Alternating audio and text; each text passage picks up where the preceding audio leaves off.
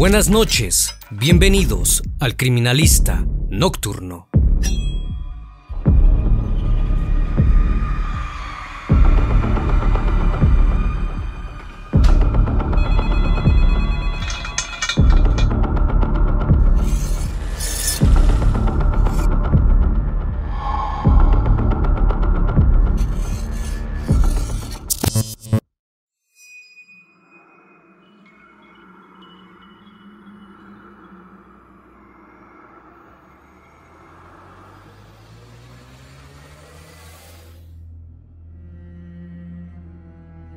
En la mañana del 2 de diciembre de 1991, la atención de un mariachi que regresaba a su casa, luego de haber trabajado durante toda la madrugada del sábado, se desvió hacia la presencia de un niño pequeño, deambulando por la calle.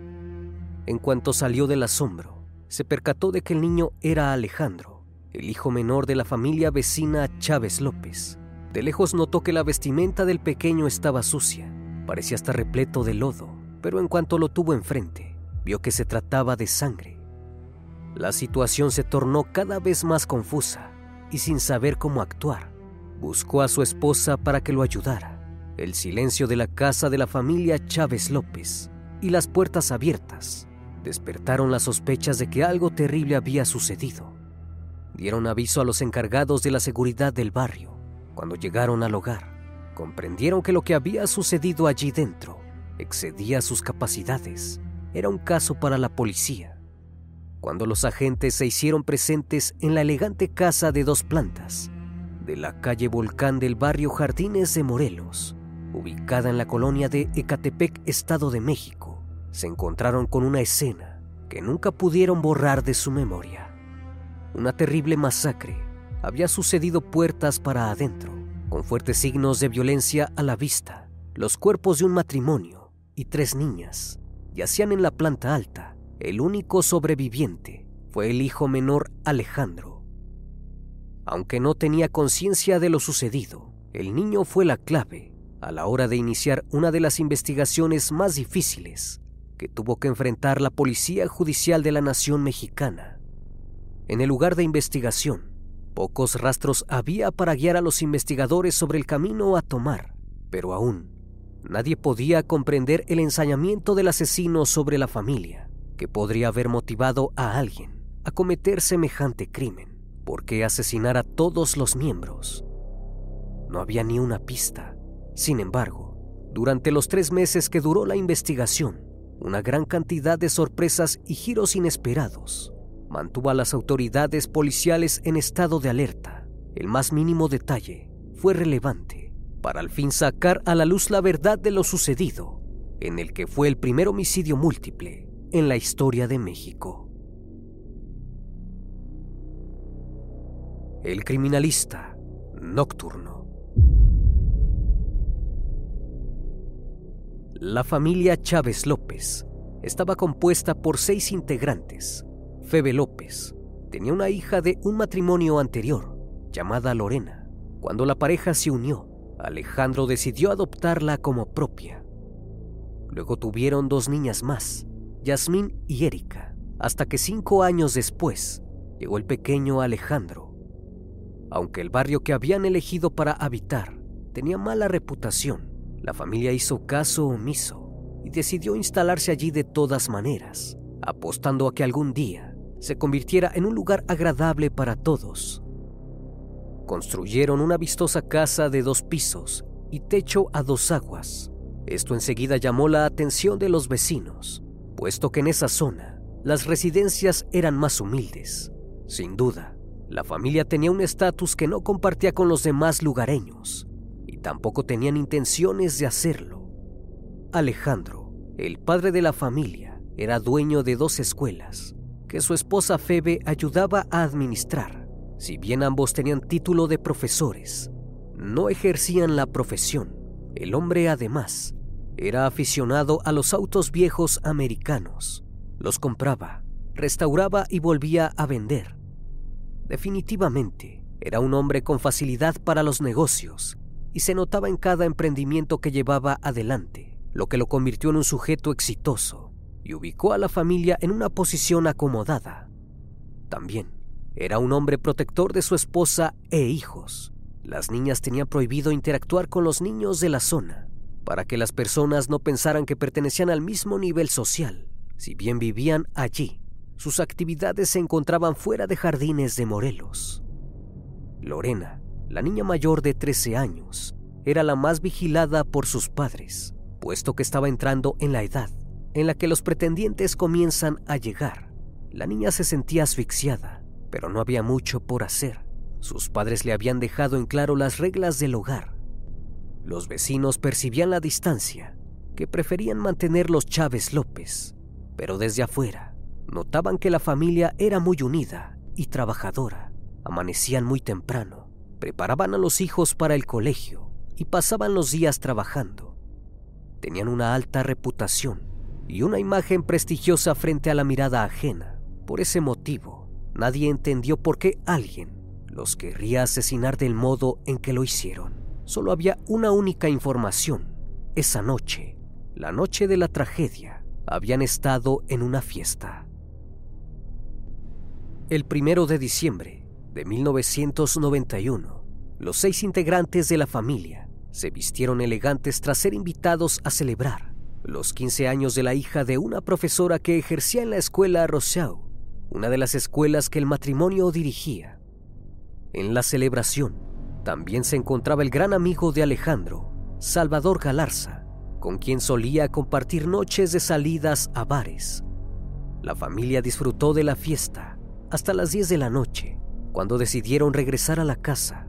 Salvador Galarza se ofreció a llevarlos en su vehículo. Cuando llegaron a la puerta de la residencia familiar, solo bajaron Febe y los niños. Alejandro y Salvador continuaron con el ánimo festivo y se marcharon a un bar que solían frecuentar. Alejandro tenía fama de siempre estar coqueteando con mujeres. Se encaprichó con una bailarina que estaba presente en el lugar. Le propuso continuar la fiesta en otro lugar, pero la mujer tenía intenciones con su amigo Salvador. Los tres subieron al auto, pasados de alcohol, y se dirigieron a la casa de Alejandro. El hombre de familia se bajó y al llegar a la puerta se dio cuenta que no traía llaves con él. Entonces, en lugar de golpear la puerta para que alguien le abriera, decidió trepar por el balcón que conducía a las habitaciones en la planta alta. Ingresó por una de las ventanas, caminó hacia la habitación principal, donde Febe y el pequeño Alejandro dormían, arrancó su camisa y se echó de cabeza a la cama junto a su esposa. Al cabo de un rato, despertó alarmado por el ataque de su agresor. Febe había sido amordazada, por lo que sus gritos eran en vano.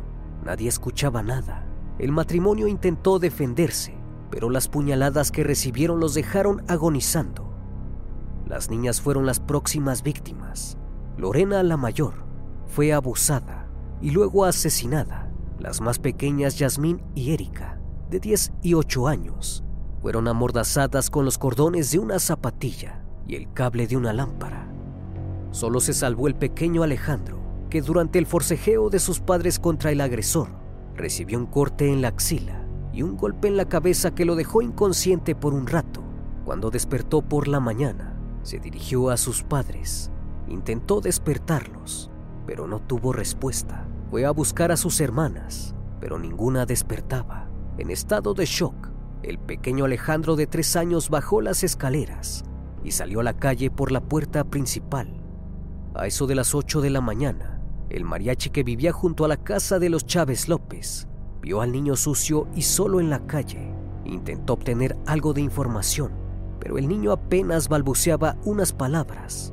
Decía que un doctor había operado a su madre, pero ella no despertaba. El mariachi y su esposa alertaron que algo extraño había ocurrido en la casa llamaron a las autoridades policiales. La policía se hizo presente en el lugar y desde entonces todo lo que continuó se tornó demasiado confuso. Una vez adentro de la casa de dos pisos, la policía recorrió la planta baja, percibió que todo estaba en su lugar, los objetos estaban ordenados y no había signos de robo. Luego se encontraron con la escalera que conducía a la planta alta. Uno a uno subieron lentamente los escalones. Se oían voces. La siguieron con sigilo hasta que llegaron a la puerta de la habitación de donde provenían. Empujaron para entrar, pero algo se los impedía. Hicieron un poco más de fuerza y lo lograron. Adentro, desplomados en el suelo y entrelazados entre sí por las piernas, estaban los cuerpos semidesnudos de Alejandro y Febe, rodeados de su propia sangre. Las paredes eran la prueba de la ferocidad con la que se había cometido aquel crimen atroz, tan solo unas horas antes. Una pequeña televisión que aún estaba encendida era el único sonido que se escuchaba entre el agobiante silencio que inundaba en la casa. Los oficiales continuaron recorriendo las habitaciones hasta que en una de ellas encontraron a las niñas. No podían creer lo que estaban viendo. Sin dudas, se trataba de una masacre sin igual. Todos presentaban signos de tortura y todos habían sido degollados. Los interrogantes no tardaron en aparecer. Sin embargo, los indicios eran escasos y la confusión reinó durante todo el proceso investigativo. Llegado el momento de iniciar la búsqueda que diera con el autor del terrible crimen, los investigadores solo tenían pocos indicios habían logrado recolectar de las pericias hechas en la casa. La huella de un zapato ensangrentado quedó estampada en las sábanas de la cama matrimonial también era llamativo el nudo con el que habían amordazado a las pequeñas, ya que no era un nudo cualquiera, era muy específico y requería de cierta habilidad.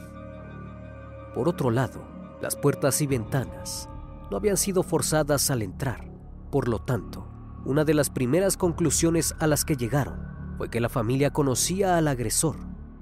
Con estos únicos datos, las autoridades emprendieron la búsqueda pero estaban completamente desorientados.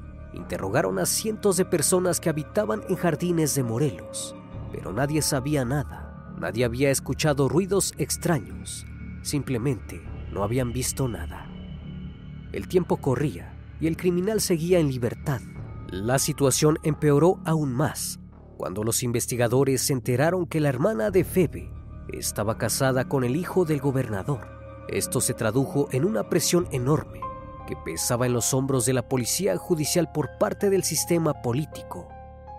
Eran muchas las preguntas, pero nulas las respuestas, hasta que finalmente sacaron el último as que tenían bajo la manga. Convocaron al agente Camarena, un experto en criminalística de la nación mexicana, para que colaborase con la causa. Cuando se hizo presente en Jardines de Morelos, todas las responsabilidades recayeron sobre su espalda para la suerte de las víctimas.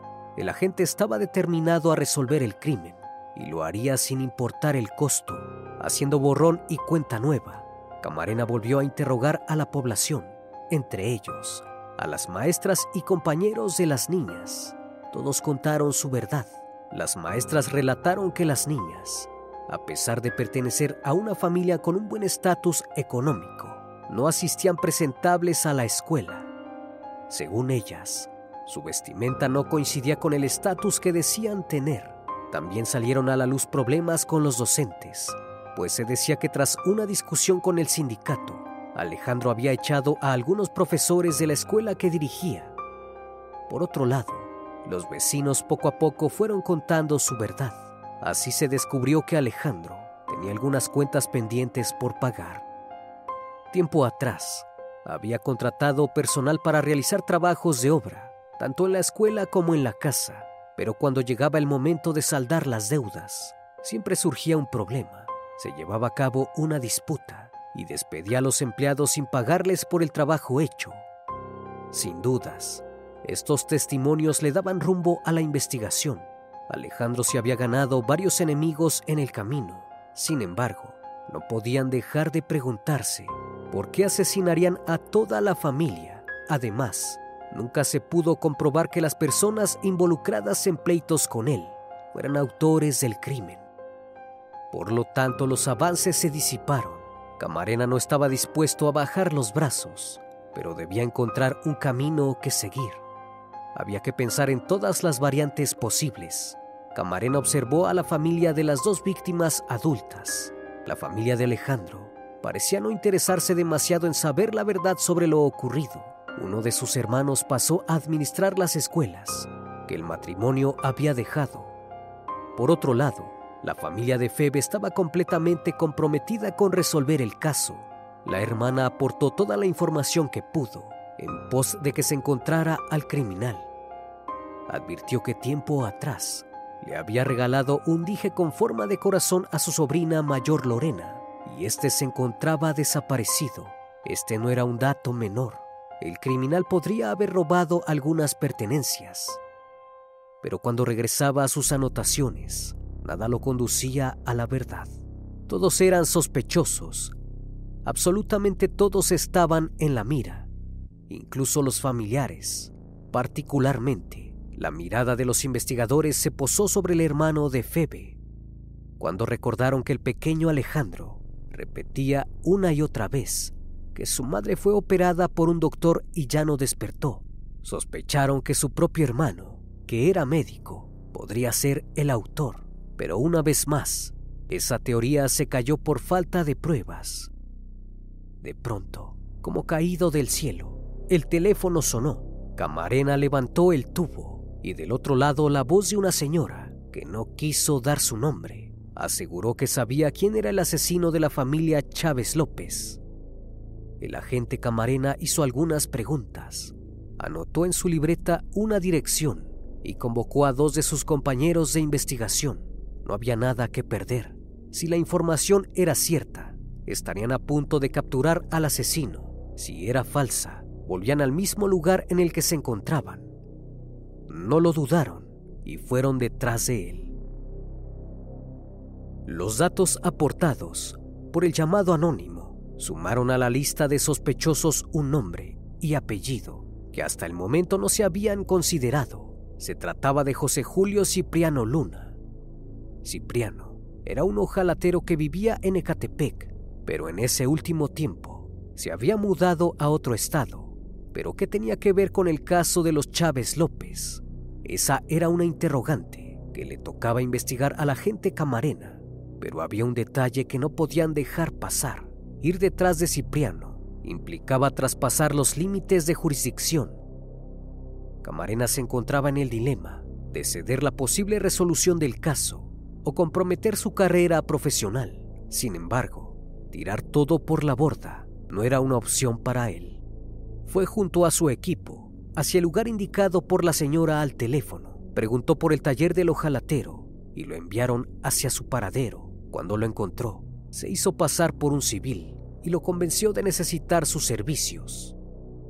Sin embargo, cuando pudo amoldar la situación para que el sospechoso no tuviese escapatoria, lo acorraló y le reveló el verdadero motivo por el que lo buscaba. Sacó la foto del matrimonio Chávez López, que consiguió durante la investigación, y le preguntó si los conocía.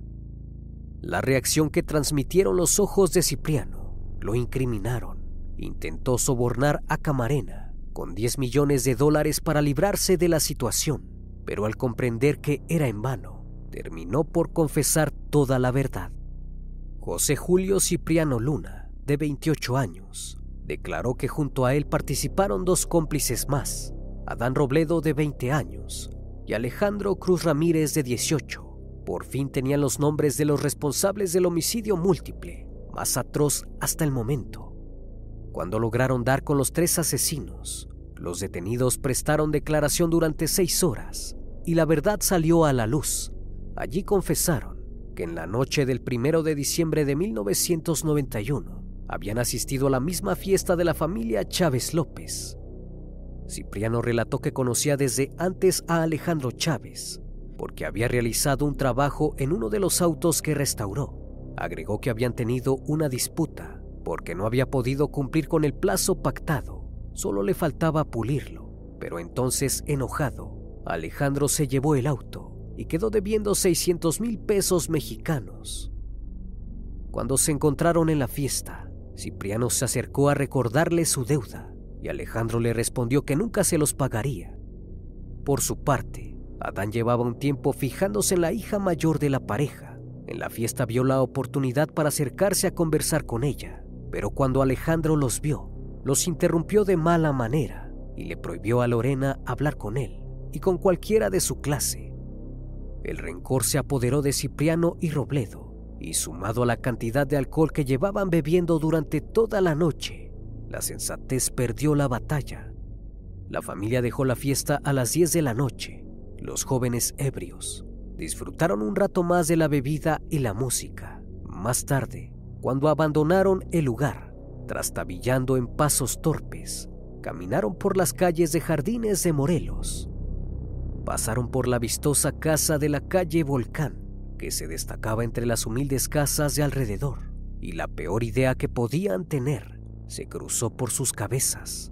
Se infiltraron en la casa, subieron las escaleras sigilosamente y siguieron el sonido de una televisión. Ingresaron a la habitación principal, donde dormían Febe y Alejandro, que aún estaba medio borracho saltaron encima de ellos y sin mediar palabras los atacaron. Mientras Cipriano le propinaba puñaladas una y otra vez a Alejandro, Adán amordazó a Febe para impedirle gritar por auxilio. Junto a la cama donde transcurría la feroz masacre, dormía en su cuna el pequeño Alejandro. Intentaron defenderse y tras el intenso forcejeo, la atacaron también a ella. Alejandro Cruz Martínez que también los acompañó en su sed de venganza, se dirigió a la habitación de Lorena. La amarró con los cordones de una zapatilla y abusó de ella. Luego ingresó a la habitación donde dormían las niñas más pequeñas. También las amordazó y las atacó. Cuando ya habían cumplido con su cometido y estaban por irse de la casa, escucharon que Alejandro sollozó. Adán, que tenía experiencia carneando chivos, volvió sobre sus pasos y con el cuchillo hizo un corte en el cuello de cada uno de los integrantes de la familia Chávez López. Todos menos al pequeño Alejandro. Ninguno se había percatado de su presencia. El niño se convertiría así en el único sobreviviente del sanguinario crimen. Luego de la declaración, durante el allanamiento de las viviendas de los detenidos, se encontró en la casa de Cipriano el dije de oro con forma de corazón que la hermana de Febe había regalado a su sobrina Lorena, también una videocasetera que pertenecía a la familia la que los delincuentes habían tomado de lugar esa noche, en la que acabaron con la vida de cinco de sus integrantes. Además, se comprobó que la huella encontrada en las sábanas, donde habían asesinado al matrimonio, coincidía con un zapato del ojalatero. Es así que el 21 de marzo de 1992, finalmente fueron condenados a 40 años de prisión por cada uno de los asesinatos. En total, contando todos los delitos por los que se les imputaba, los tres asesinos fueron sentenciados a 250 años de cárcel por asociación delictuosa, portación de arma prohibida, abuso, homicidio y robo. Al día de hoy, cumplen su condena en una prisión de máxima seguridad el terrible caso transcurrido en Ecatepec, lamentablemente, se convirtió en un precedente de lo que sería vivir allí para los habitantes del lugar. Los hechos delictivos están a la orden del día. Los constantes pedidos de ayuda y reclamos de seguridad parecen no importar a las autoridades del lugar. Así como se perdió casi una familia completa hace más de 30 años en manos de los chacales de Ecatepec la tragedia continúa perpetrándose en la zona, cobrándose a diario nuevas vidas.